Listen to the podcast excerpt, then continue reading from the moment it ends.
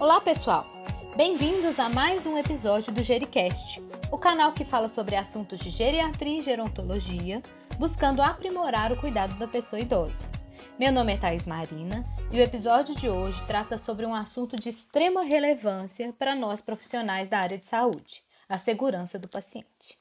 Para conversar comigo hoje, temos o privilégio de ter o Dr. Mário Borges Rosa, farmacêutico, mestre e doutor em uso seguro de medicamentos pela UFMG, sendo o doutorado sanduíche na Inglaterra, que atua como presidente no Instituto para Práticas Seguras no Uso de Medicamentos e na Rede Latino-Americana de Uso Seguro de Medicamentos, além de membro da Rede Sentinela de Farmacovigilância e Tecnovigilância, localizada no Hospital João 23, e referência sobre o assunto com publicações e livros e artigos. Agradeço, doutor Mário, por, pelas, por ter aceito o nosso convite, por trazer essa experiência e toda essa bagagem sobre esse assunto. E gostaria de começar a nossa conversa com uma solicitação. Às vezes até mais simples para quem já está mais, é, mais atento sobre o assunto, mas o senhor podia falar um pouco sobre o que é o relatório é, Errar é Humano, do Instituto de Medicina, né, que foi criado em 1999? Uhum. Veja, é, o, Instituto de Medicina, ele, ele começou a publicar algumas, algumas, é, é alguns artigos sobre segurança do, do paciente né, nesse ano, de 2000, 2002. Só que em 1994, foi o primeiro, o primeiro trabalho que foi publicado, chama o Harvard Medical Study 1 e 2, né? ele foi publicado mostrando que os, os eventos adversos foram, foram, parece que 64 hospitais dos Estados Unidos, são importantes, levam à morte de pacientes, lesões graves, e o, o, os medicamentos né, é um dos mais prevalentes em termos de danos, danos a pacientes. Depois disso, o assunto começou a ser mais discutido, né? E aí o, o, Instituto de Medicina dos Estados Unidos lançou esse livro, que é um livro, é um marco nessa área, principalmente dizendo o seguinte, que os erros, é, é, eles, eles são humanos, né? Os humanos uhum. erram. Então, a gente tem que levar isso em conta, lembrando que é, punição, é, essas, essa, essa veia punitiva que às vezes a gente ainda vê né, em hospitais ou mesmo no próprio sistema de saúde, muitas vezes não resolve os problemas e, e, e por outro lado, agravam esses problemas. Uhum. E é interessante a gente ver, doutor Mário, que esse relatório né, tem tantos anos, aí 20 anos, uhum. e, e, trouxe essa reviravolta na, na opinião, né, de como a gente vê a questão do erro, né?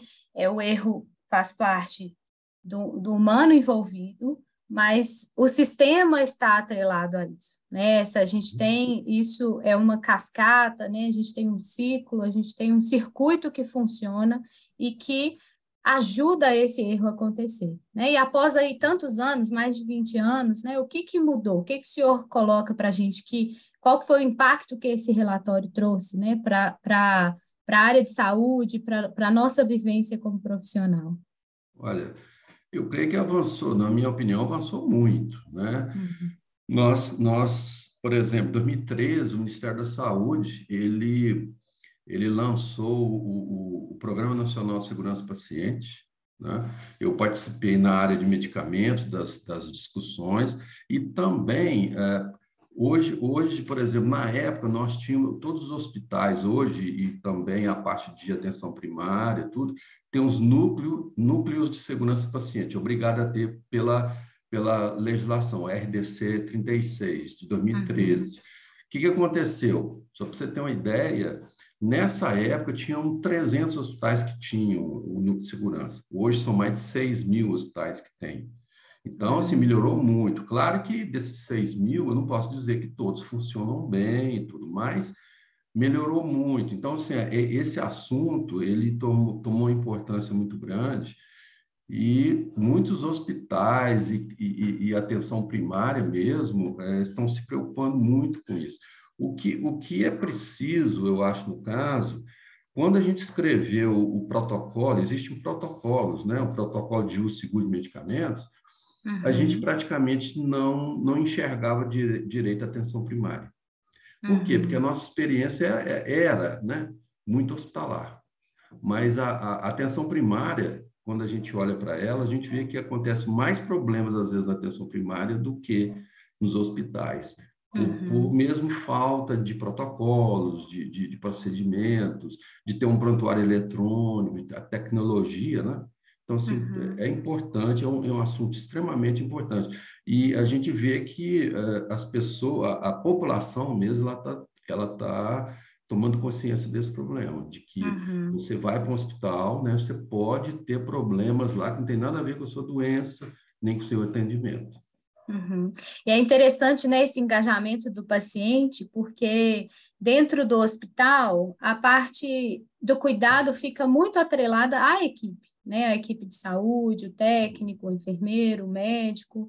Mas é, quando a gente sai do hospital, que é um ambiente que deveria ser seguro, a, o que parece que não é seguro, né? O que a gente está vendo que tem essas essas instabilidades, essas possibilidades de acontecer erro, ele fica uhum. mais frágil dentro da casa do paciente, né? O paciente vai num consultório, faz uma consulta, e se ele não é bem, é, se ele não está engajado, se ele não é bem orientado, isso se perde no caminho, né? E, e infelizmente não vai ter um profissional da área de saúde dentro da casa dele para orientar, para dar uhum. essa assistência, né? Para ter esse cuidado a mais, né?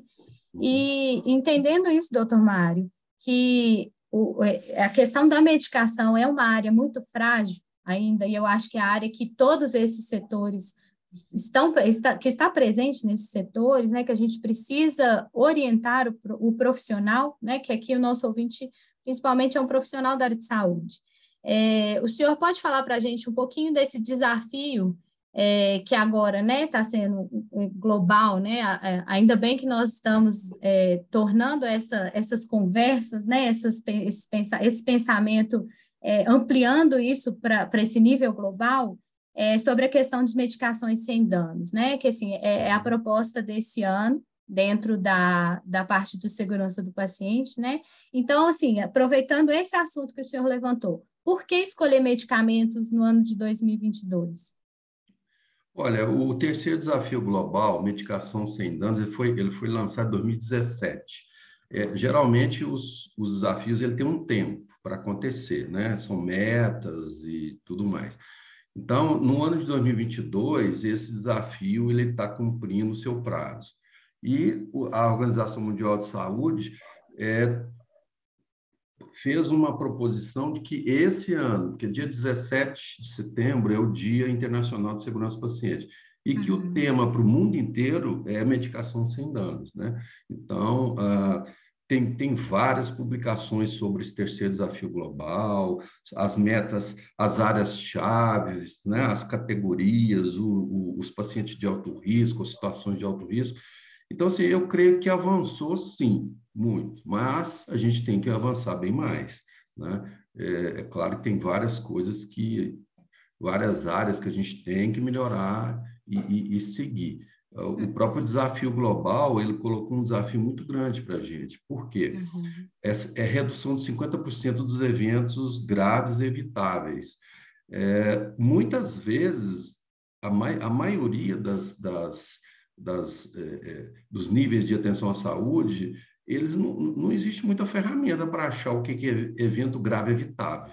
Uhum. Não, não, é fácil isso, né? Você tem que ter os algoritmos e tudo mais. Então, é, foi realmente um desafio grande. E vai, vai continuar esse desafio, ele ele está aí, né? Uhum. Ele, talvez venha um outro quarto desafio, mas a gente tem que continuar ah, para melhorar o, uso de medicamentos, tornar o uso de medicamento racional e seguro. E onde que o senhor acha que a gente está nesse projeto aí? O senhor acha que a gente já tem é, esses objetivos, né? Já foram cumpridos, que a nossa meta ainda está é, além, ainda muito além de ser uhum. alcançada? Qual é a opinião Olha? A, é, a gente não cumpriu 50%, até porque uhum. a gente não está conseguindo nem medir isso direito. Né? O que, que eu acho que a gente cumpriu é uh, várias, várias instituições de saúde, por exemplo, hoje tem busca ativa, né? busca ativa uhum. de eventos adversos relacionados a medicamentos, a gente vai nas enfermarias, a gente tem traçadores, né? os gatilhos que a gente chama, né? O que são esses gatilhos? São o uso, uso de antídotos, por exemplo, né? flumazenila ou algum outro antídoto, por exemplo, opiáceos, né? naloxona. Então, a gente vai atrás dos, dos esses antídotos, vê as prescrições também, conversa, vai, vai lá no paciente, conversa com ele também, com o prescritor, com o médico, com, com o enfermeiro, e a gente vai também com é, exames de laboratório é, que a gente chama fora, fora do padrão, bastante fora do padrão. Então, por exemplo, se você tem um RNI de 7, 6, né, a gente vai lá para ver o que, que aconteceu. É, se nós uhum. temos um, uma, uma ureia creatina muito alta, uma glicose muito baixa, né? A gente tem isso como a gente chama de traçador. Claro que as, muitas vezes não tem a ver com medicamento, uhum. mas pode ser, né? Pode uhum. ser que uhum. seja é, é, provocado em, totalmente ou parcialmente por, por medicamentos. Então, assim, melhorou bastante, né?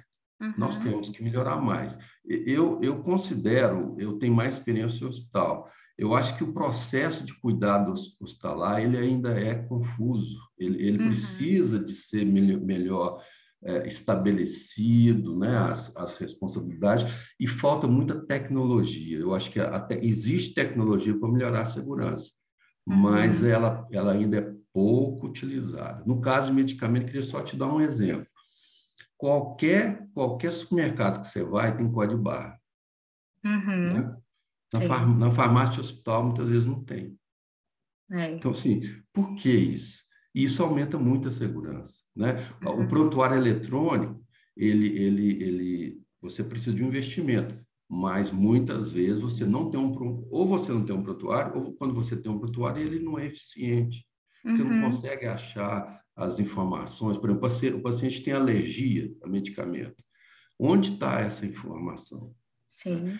Né? Então, assim, e se, e se tiver alergia e o, e o, e o médico prescreveu o, me, o, medicamento que o paciente é alérgico, o que acontece? Né? Por exemplo, na, nos, bons, nos bons prontuários eletrônicos, existe um alerta ou o, o médico tem que fazer um justificativo.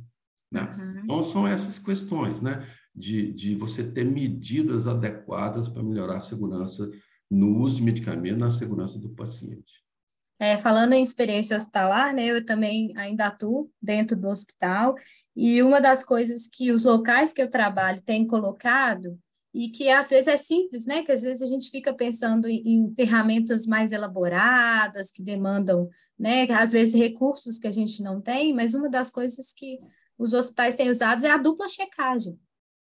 Se é uma medicação de alto risco, isso gera né, na equipe a necessidade de ter uma dupla checagem. Então, claro que ainda é passível de ter um erro, mas a gente começa a criar barreiras, né, começa a criar é, situações em que isso vai ser cada vez menos comum, né, que é o que a gente quer. E, e diante disso, né, eu até pergunto para o senhor, assim, né, é, tem alguma coisa que nessa caminhada aí de pelo menos, né, no mínimo de três anos, da parte de medicamentos, que o senhor viu que tem de facilidades, que o senhor pode colocar assim, da, na, na experiência do senhor, que foram me, medidas simples de rotina, de mudanças, que já geraram algumas, alguns resultados positivos? Uhum. Olha, o, a, gente tem, a gente tem até um, uma figura que a gente sempre coloca, que é o seguinte: o que, que funciona mais? Medidas é, é, é, obrigatórias. O que, que é medida obrigatória? É aquilo que você tem que fazer e não tem jeito. Então, por exemplo, você só consegue prescrever se você colocar o peso lá, mesmo que seja peso do paciente, mesmo, mesmo que seja estimado. Uhum. Você só consegue prescrever é, medicamentos que o paciente é alérgico se você colocar uma justificativa. Então, todas essas medidas que são obrigatórias, elas são as, as mais eficientes. Então, por exemplo, você só consegue dispensar medicamento na farmácia se você lê o código barra. Isso também é uma medida obrigatória. Utilização de tecnologia, medida muito boa também, excelente, porque é, um, um, leitor de código barra não, não erra o código barra. Uhum. Só se uhum. você colocar uma outra coisa lá dentro, mas não é. Então, são, são é, é, por exemplo, a prescrição com o, o, suporte clínico, ele é muito importante também, né? de dar informação sobre interações, sobre paciente que está com problema renal que tem que ajustar a dose, paciente que está com problema hepático, idoso, né? Isso é muito importante. Então, a tecnologia também é importante. Tem questões que são menos importantes. Importantes assim, elas têm que existir, mas muitas vezes as pessoas, os profissionais não, não seguem isso direito. Por exemplo, tem que ter protocolo? Tem. Uhum. Claro. Você tem que ter as, as, o, o, o POP, né, que a gente chama de procedimento operacional padrão? Tem que ter. Agora, uhum. tem muitos hospitais que é cheio de protocolo e POP e o pessoal não segue. Uhum. Então, nem sabe que existe, né? né? Nem assim. sabe, né? Eu, eu outro dia estava brincando com o pessoal no João 23 que se você fosse pegar todos os POPs e, e procedimentos operacional padrão do hospital, você tinha que ficar quase um ano num curso de especialização em POP e, e procedimento. então, não é, não é bem por aí, né? Você uhum. tem que ter isso escrito, mas você tem que, que ter é, indicadores, né? Uma coisa também importante, você tem indicadores. Por exemplo, qual que é o indicador de erro de pressão, ou erro de dispensação, ou erro de administração de medicamento? Você monitora isso, isso tem que ser monitorado. E você, você toma as medidas necessárias para diminuir esses erros, porque às vezes você toma uma medida e não, resolve. Você tem que passar para outra. Então, mas para fazer isso, você tem que medir. Né? Você, uhum. tem que, uhum. você tem que ter uma medida para isso. Uhum. É, é, então, aproveitando essa, esse momento de reflexão, né, eu acho que a gente colocar na prática essa, é, essa parte teórica, né, que parece que é muito distante, isso torna mais mais alcançável, né? Nosso ouvinte consegue entender um pouco melhor, né? E então, assim, o, esses documentos que o senhor falou da, da OMS, eles falam dessas prioridades de desafios, né? E as três áreas que isso é mais vulnerável são as situações de alto risco, a polifarmácia e as trans, a transição de cuidados. E eu, como geriatra dentro da clínica, eu vivencio isso todos os dias, né? A pessoa idosa acaba tendo uma lista de medicações um pouco mais extensa, são às vezes medicações que são importantes, mas que se a gente não tem esse cuidado na hora de prescrever, acaba passando uma interação medicamentosa, acaba uhum. sendo uma até uma, uma orientação não, não inadequada, mas incompleta, porque as medicações, as medicações elas precisam, né, dessa, dessa, desse cuidado, dessa orientação, e, e aí. Uma situação em que esses três cenários mais vulneráveis acontecem é quando temos que realizar um atendimento na clínica em uma condição de intercorrência e o paciente precisa ser encaminhado ao pronto-socorro. O senhor tem algum exemplo sobre esse assunto e quais são as considerações que precisam ser feitas nesse cenário?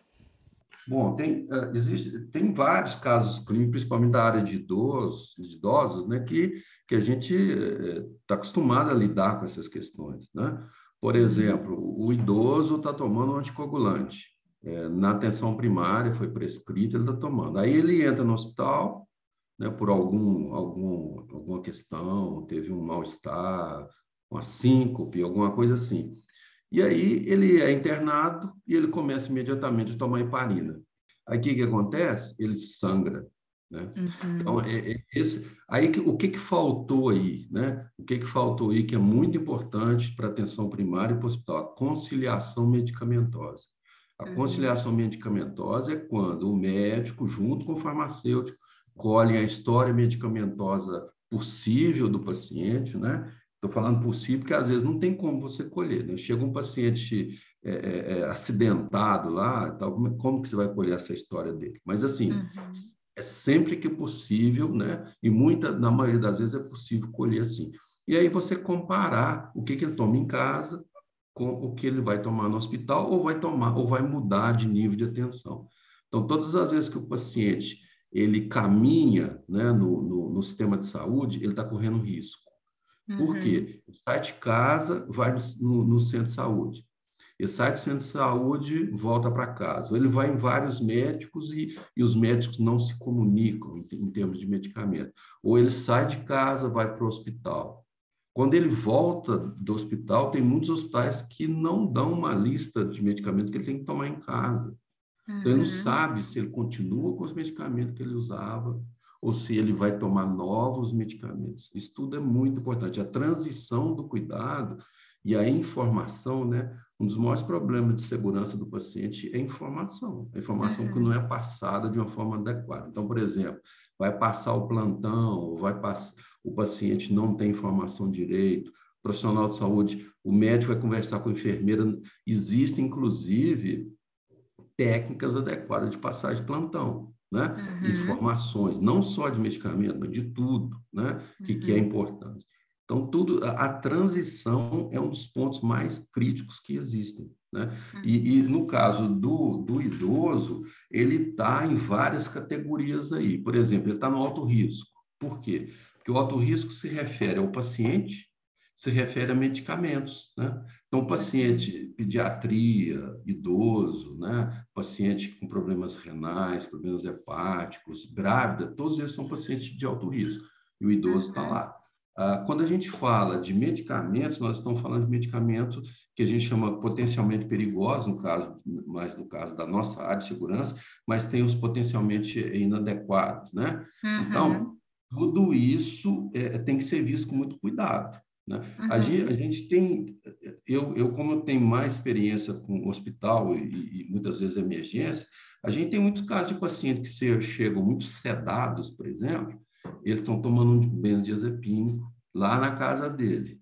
Né? Uhum. Lá, a atenção primária foi prescrita, um paciente muitas vezes com mais de 80 anos, muito sedado, caiu, por exemplo, porque estava muito sedado. Né? Então, tem várias situações que se interligam, porque o sistema é interligado. Né? Atenção primária, secundária, hospitais, atenção terciária, é, é, quaternária, então, tudo isso é muito, muito ligado.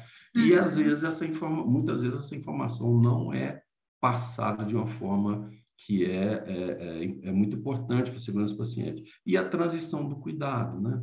Uhum. A, gente, gente, por exemplo, eu já vi casos muito interessantes, assim, é, um paciente tomando três anti-inflamatórios para o mesmo fim. Entendeu? Por quê? Ele foi no médico, o médico prescreveu, foi no outro, não, não, não foi falado para o outro, foi, foi no outro. Eu sei que no final ele já estava lá com seu sangramento gastrointestinal. Uhum. E por quê? Com antipertensivo também, nós já vimos várias vezes o paciente tomando dois, três antipertensivos com hipotensão grave. Aí você vai ver o que, que houve. Ah, porque ele estava tomando três antipertensivos e, e, não foi feita uma revisão dessa, dessa, desse uso de medicamento deles, a conciliação medicamentosa. Né? Uhum. Então, tem vários casos. É importante, o tanto que a gente precisa revisar, né? reafirmar, é, reacessar, porque às vezes você fala assim, ah, não, mas eu já sei, já é meu paciente, já tem muito tempo, a gente já está muito alinhado, mas tempos em tempos é muito importante isso, né? Porque assim, às vezes vem um chazinho, um, um remédio que alguém uhum. é, orientou, sugeriu, né? E que a gente esquece, né? Infelizmente, uhum. acaba que se a gente não deixa anotado, né? Se não é uma coisa sistemática, isso acaba sendo uma informação que pode ser perdida, né? E, e eu acho que é, é, é, é, o grande desafio, né? Trabalhar na atenção primária, né? Trabalhar nas consultas, como o paciente vai e, e faz uma avaliação e vai para casa, fica aí uma responsabilidade extra nossa, né, de ter esse cuidado, de reafirmar, né, nossa, nossa, nossa equipe, né, em específico, nós temos é, o privilégio de ter a equipe multi, né, então o enfermeiro, o farmacêutico, até o fisioterapeuta, o fonoaudiólogo, quando faz alguma avaliação, acaba sendo um profissional, né, um, uma, uma pessoa para acessar novamente e para tentar fazer esse cuidado mais é, mais redondo, né, do, do, do, indivíduo idoso, mas eu sei que é um desafio, né, nem sempre a gente consegue é, ter esse acesso, nem sempre é uma, é uma, é um contínuo, né, assim, essa, essa equipe multi consegue ter essa capacidade, né, ter essa força. E, e assim, Aí, eu queria só falar. te dar dois exemplos. O metotrexato, ele é um medicamento que tem muito erro com ele, e esses uhum. erros acontecem na atenção primária, na maioria das vezes.